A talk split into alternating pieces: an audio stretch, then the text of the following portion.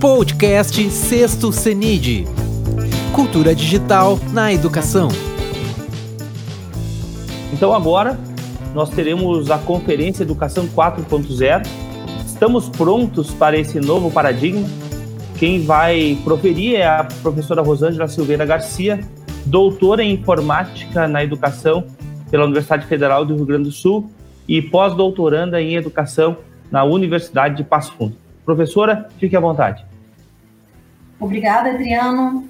Eu quero agradecer o convite de participar de mais uma edição do CENID, eh, que é uma, uma imensa satisfação estar aqui com vocês, e também pela oportunidade de discutir a educação e a tecnologia.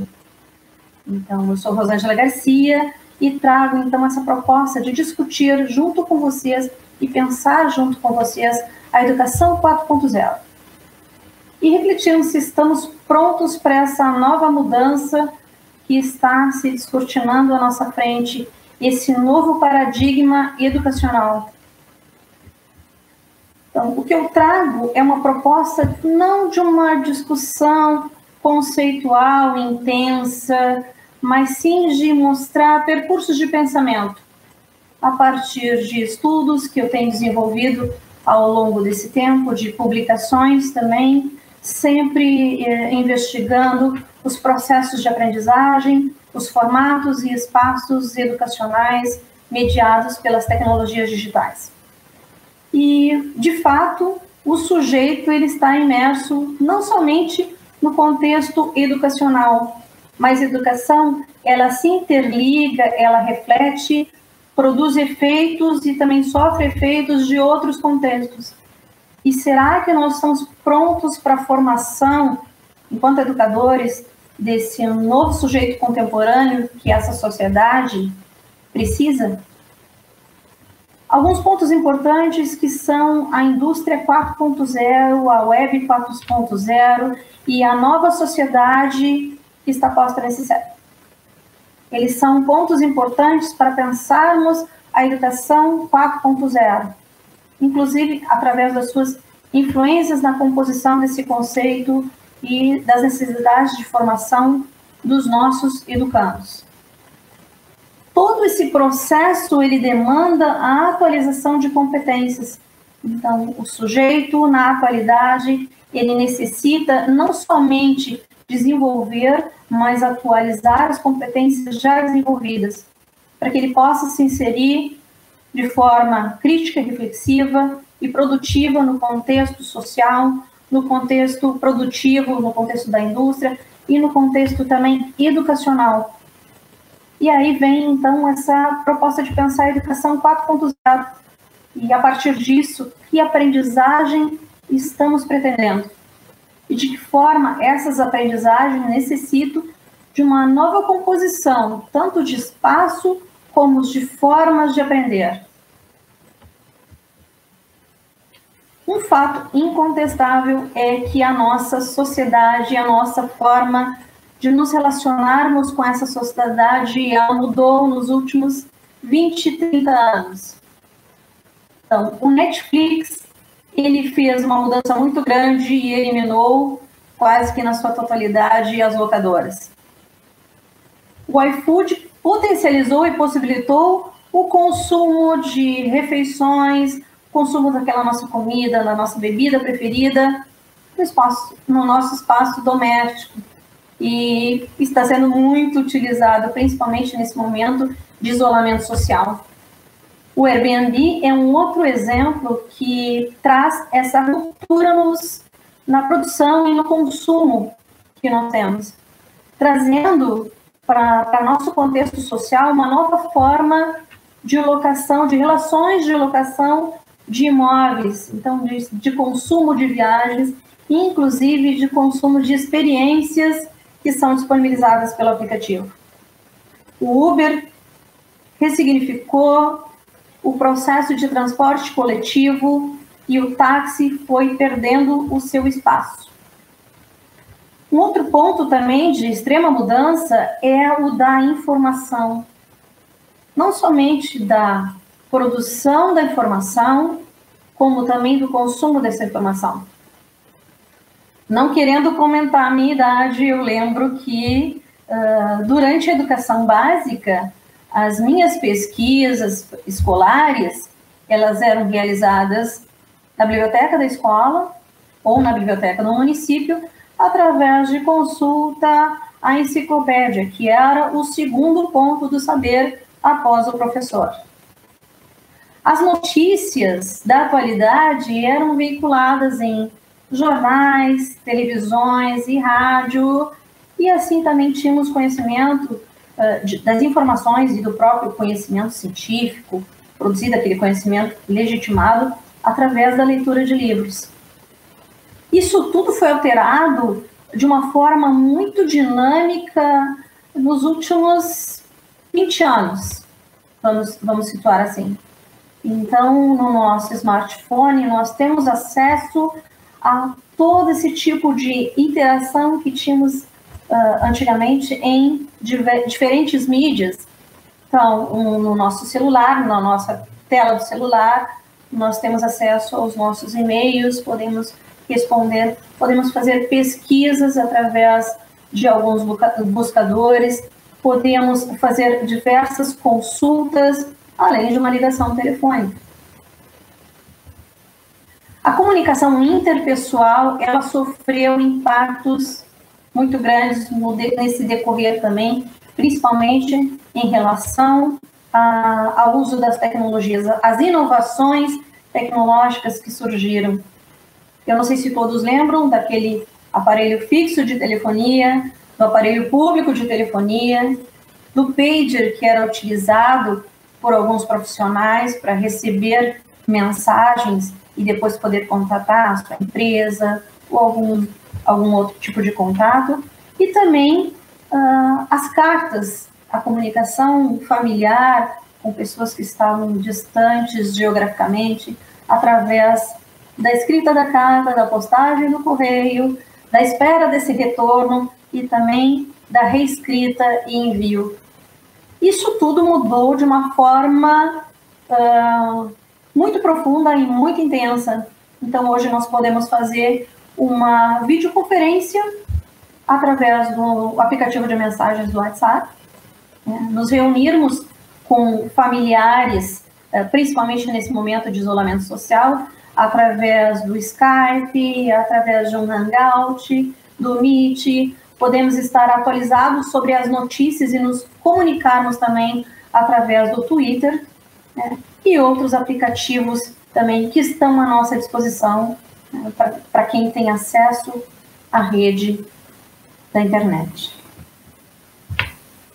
Então, o primeiro ponto né, para pensarmos a educação 4.0 é ver essa correlação e essa evolução histórica da indústria.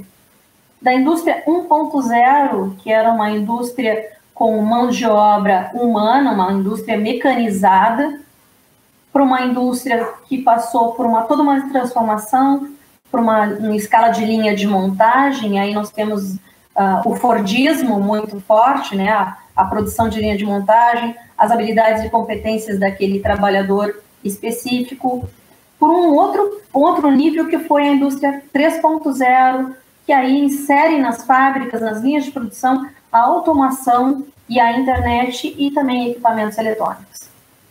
A indústria 4.0 ela surge na Alemanha em um evento como referência à informatização da fábrica. Então, o modo como são produzidos os bens nas linhas de produção, pois as tecnologias empregadas nesses processos produtivos estão possibilitando a personalização da produção em massa. E aí nós temos eh, engenheiros ah, utilizando ah, tecnologias uh, inovadoras, podemos dizer assim, né, para, na linhas de produção, e nós temos um outro perfil de formação de trabalhador em novas profissões. Se pensarmos especificamente nas produções, há 30, 40 anos, durante a nossa, durante a formação né, e na busca de profissões, como aquela, aquela grande inquietação, que profissão eu vou exercer na minha fase adulta? Que formação eu vou buscar? Tudo tudo isso era possível de prever. Eu serei um engenheiro, eu serei uma secretária, eu serei um médico. E o contexto, tanto industrial como o contexto social, ele fez toda uma alteração nas novas, formando novas, compondo novas produções, novas profissões que estão emergindo neste momento. A Web 4.0, né, que foi então uh, foi denominada, né, foi construída para relacionar esse novo nível da web que é que traz essa discussão da computação em nuvem, a internet das coisas, a comunicação máquina a máquina, as cidades inteligentes e principalmente como elemento fundante a inteligência artificial. E na, na questão da educação, nós temos um ponto de mudança bem marcante que é na Web.2. Na Web.2, ela particularmente ela permitiu que as instituições de ensino uh, potencializou a, a, evolução, vamos dizer assim, na educação, nas formas de educação à distância, com a possibilidade de instituição de ambientes virtuais de aprendizagem usadas, além de possibilitar formatos distintos de interação e comunicação, assim como também a inserção de diferentes elementos nos ambientes virtuais de aprendizagem, e elementos na educação que potencializam a interação entre o aluno e o professor, entre o aluno e o aluno, e entre o aluno e o objeto de conhecimento, a interação do aluno com objetos de aprendizagem e elementos interativos.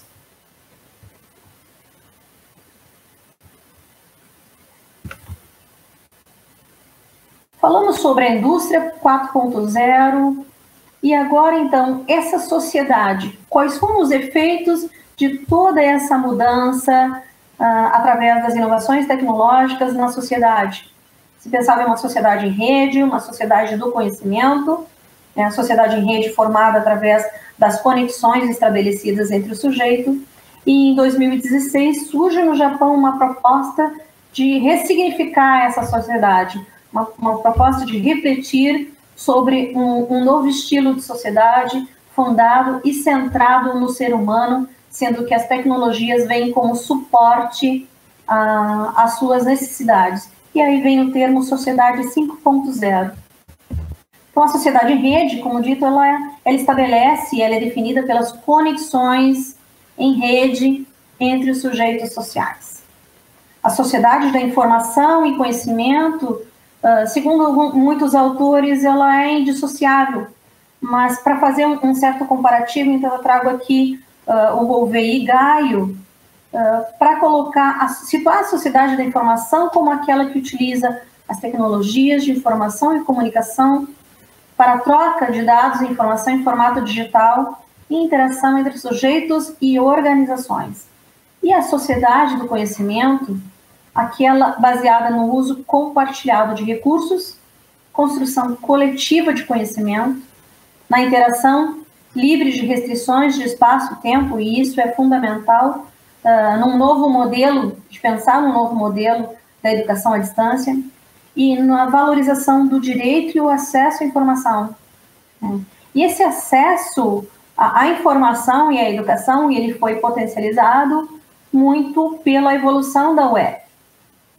E pela parte uh, industrial, a popularização e a acessibilidade aos smartphones e à internet. E também, além dessa valorização do direito à informação, as tecnologias de informação e comunicação e a educação como um bem comum. A Sociedade 5.0, como eu disse, ela nasce de um encontro no Japão e ela sucede esse conceito de indústria 4.0.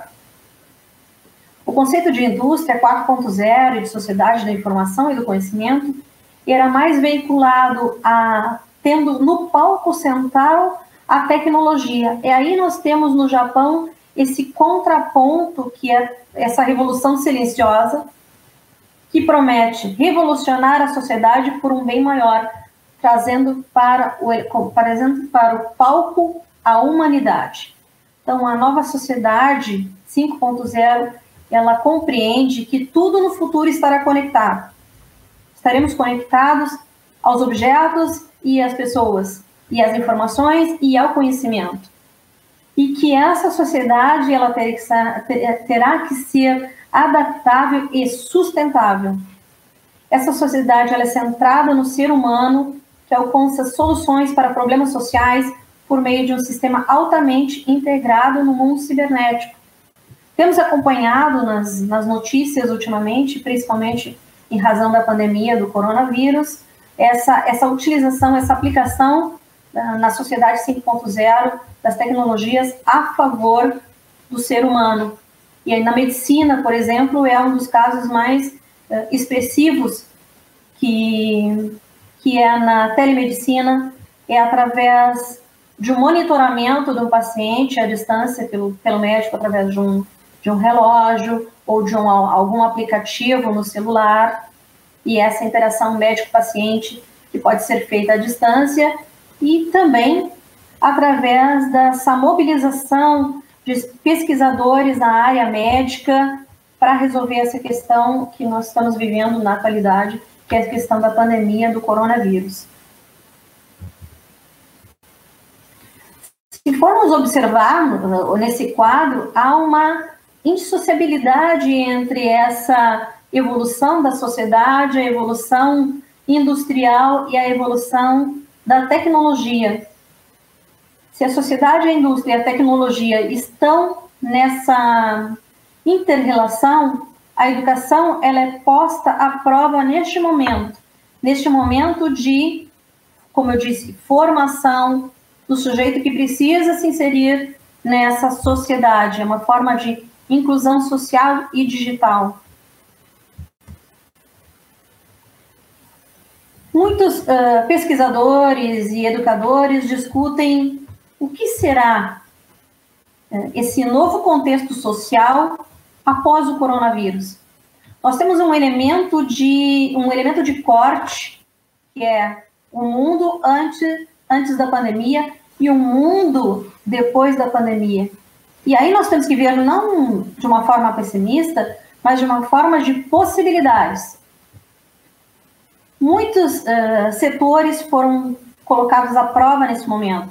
O setor da economia, o setor do o próprio mercado de trabalho teve que se readaptar a essa nova composição, assim como também a educação que teve que se adaptar a, esse isolamento social. Então, trabalho e educação remotos, novos modelos econômicos, novos modelos sociais novos modelos educacionais vão emergir a partir desse novo cenário e as implicações nos modelos de ensino e de trabalho serão com certeza profundas e novos modelos de pensamento, novos modelos de produtividade e de aprendizagem, assim como valores sociais, valores sociais que estamos observando neste momento, surgirão então dessa nova realidade. Se todo esse contexto ele foi uh, toda essa evolução foi marcante através da correlação da tecnologia, educação, indústria e essa nova sociedade que é colocada, há também a necessidade de desenvolvimento de novas habilidades e competências, assim também como a atualização dessas competências. Hoje, para o trabalho, para o desenvolvimento do trabalho remoto, muitos profissionais tiveram que ser formados quase que de forma instantânea. Também a necessidade de divulgação, de proteção e de divulgação de dados também sobre o vírus necessitou uma série de competências, principalmente a competência digital dos sujeitos e da competência de relações interpessoais, de compartilhamento, no momento que precisamos desenvolver essa empatia, e quais são essas competências, né? Algumas eu trago aqui linkadas, que são as habilidades de comunicação, a capacidade de aprender de forma autônoma. O, o educando que temos hoje não é o educando que tínhamos há 30 anos, formado para trabalhar numa empresa, trabalhar na linha de fábrica, numa linha de produção automatizada. Nós precisamos de um educando que tenha, que saiba aprender a aprender de uma forma autônoma e gerir o seu, pró o seu próprio processo de aprendizagem. E nesse ponto, as competências digitais também são uma das competências importantes para serem desenvolvidas assim como o trabalho em equipe, a flexibilidade, a gestão e curadoria do conhecimento, a ética e a responsabilidade, que são competências das mais uh, aplicadas nesse momento, a visibilidade das questões éticas estão no centro de todos os debates, assim como também esse educando ele tem que desenvolver habilidades de pensamento, de pensamento crítico, ele deve ser apto na resolução de problemas, deve ser criativo, inovador, original e saber elaborar estratégias para desenvolvimento. Se formos considerar essas duas imagens, que é de uma instituição escolar de 1948 e de uma outra escola de 2018, o cenário posto parece o mesmo. Os alunos estão ordenados em fileiras, organizados, voltados com a sua direção à frente e o saber, a produção do conhecimento é o educador. Será que esse tipo de formação ela é correspondente às necessidades da formação da educação 4.0? Fica a questão. E aí, a educação 4.0, o que, que ela traz como proposta? Romper com as diretrizes do ensino tradicional.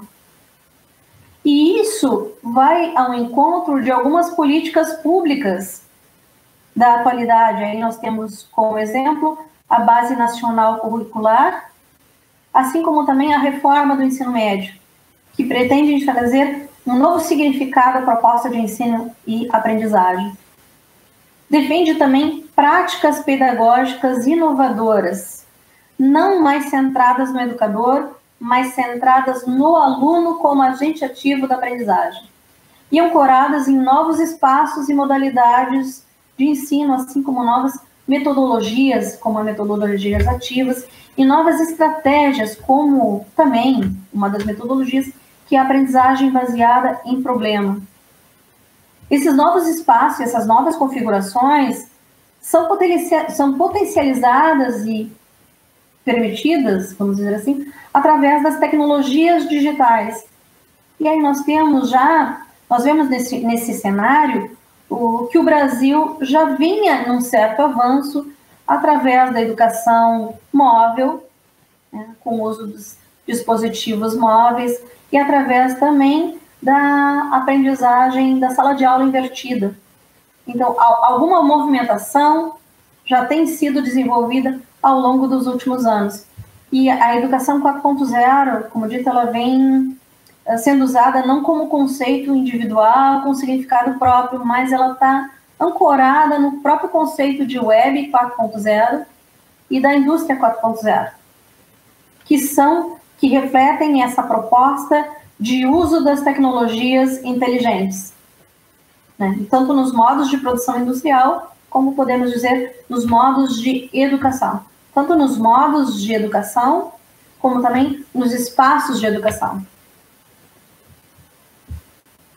E o que seriam esses novos espaços e novas formas de aprender?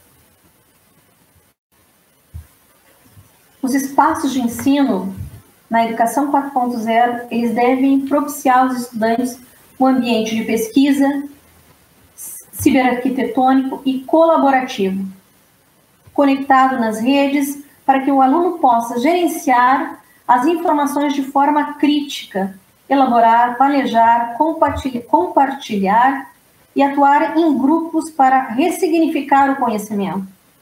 E aqui nós não colocamos uma questão de aquisição de conhecimento, de transferência de conhecimento, mas em a, a ressignificação do, do conhecimento produzido o conhecimento nesse contexto, ele não é fixo e imutável, mas ele sofre uma ressignificação, uma atualização.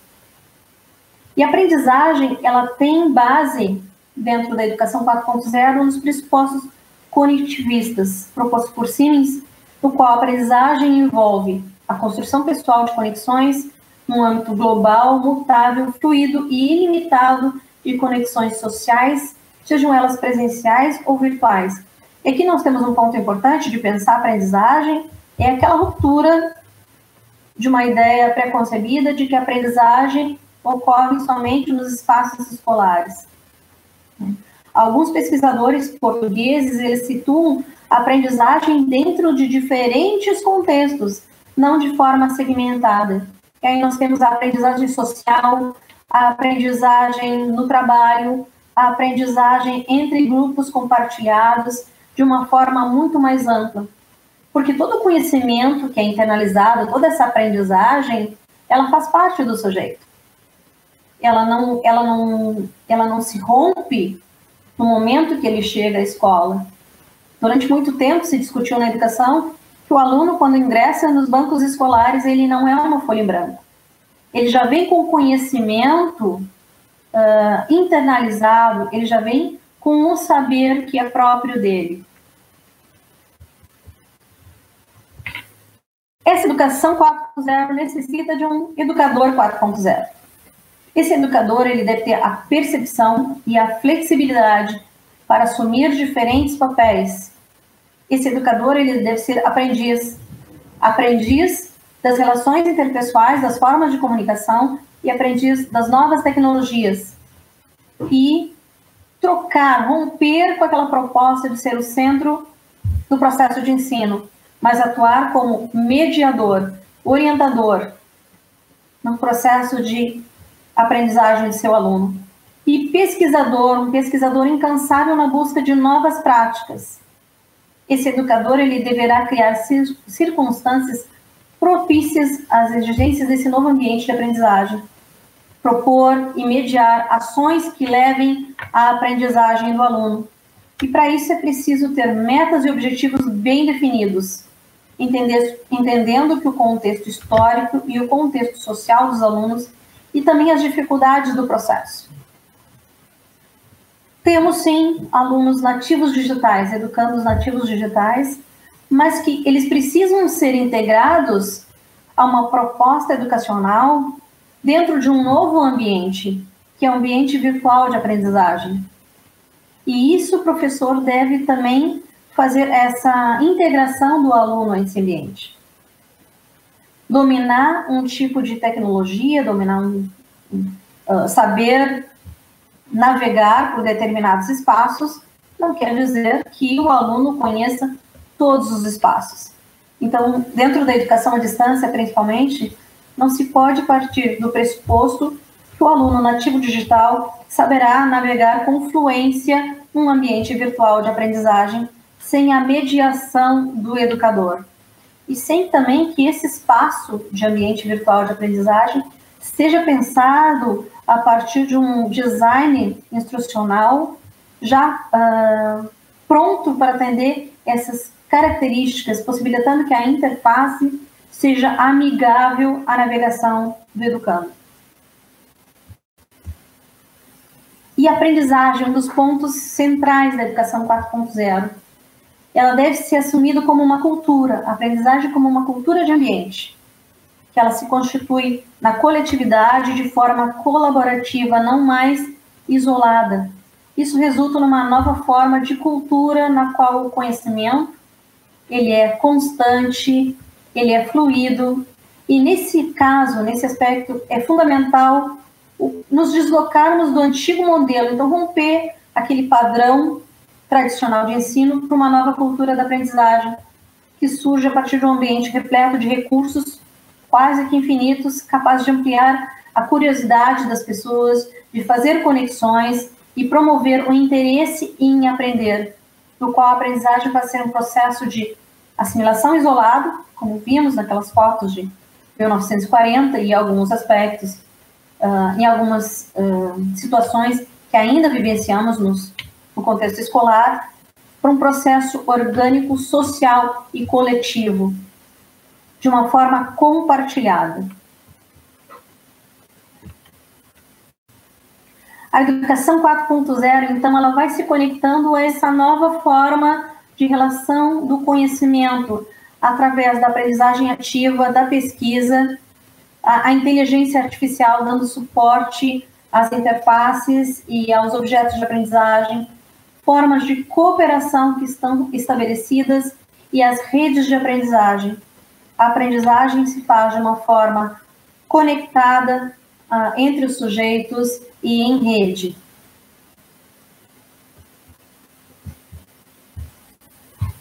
A partir do que nós colocamos, né, a partir do que foi pensado nesse trajeto de desenvolvimento da indústria, da web e de uma nova sociedade, estamos prontos para esse novo paradigma? Talvez todo esse cenário atual nos mostre que não estamos prontos, mas também estamos no caminho. Muitas coisas sofreram alterações, ainda há grande resistência por parte de instituições de ensino, por parte de educadores, para frente a essa nova necessidade de promover uma educação à distância. Ainda considerando que a distância ela não ela não faz parte das relações interpessoais, mas sim faz parte só de uma distância geográfica. O professor, à distância, quando ele tem a presencialidade firmada no ambiente, quando ele tem a interação do aluno, a mediação da aprendizagem, ela fica muito mais fácil. Então, o, o objetivo dessa discussão de hoje, desse, dessa linha de pensamento que eu apresentei a vocês, não é trazer uma resposta pronta, se estamos ou não, né? mas sim de que forma nós vamos reconfigurar e pensar o papel do educador frente a essa nova necessidade. Nós temos que pensar esses novos espaços e a necessidade de desenvolvimento de novas competências dos nossos alunos e nossa durante esse processo também. Eu deixo com vocês as referências que basaram esses meus pensamentos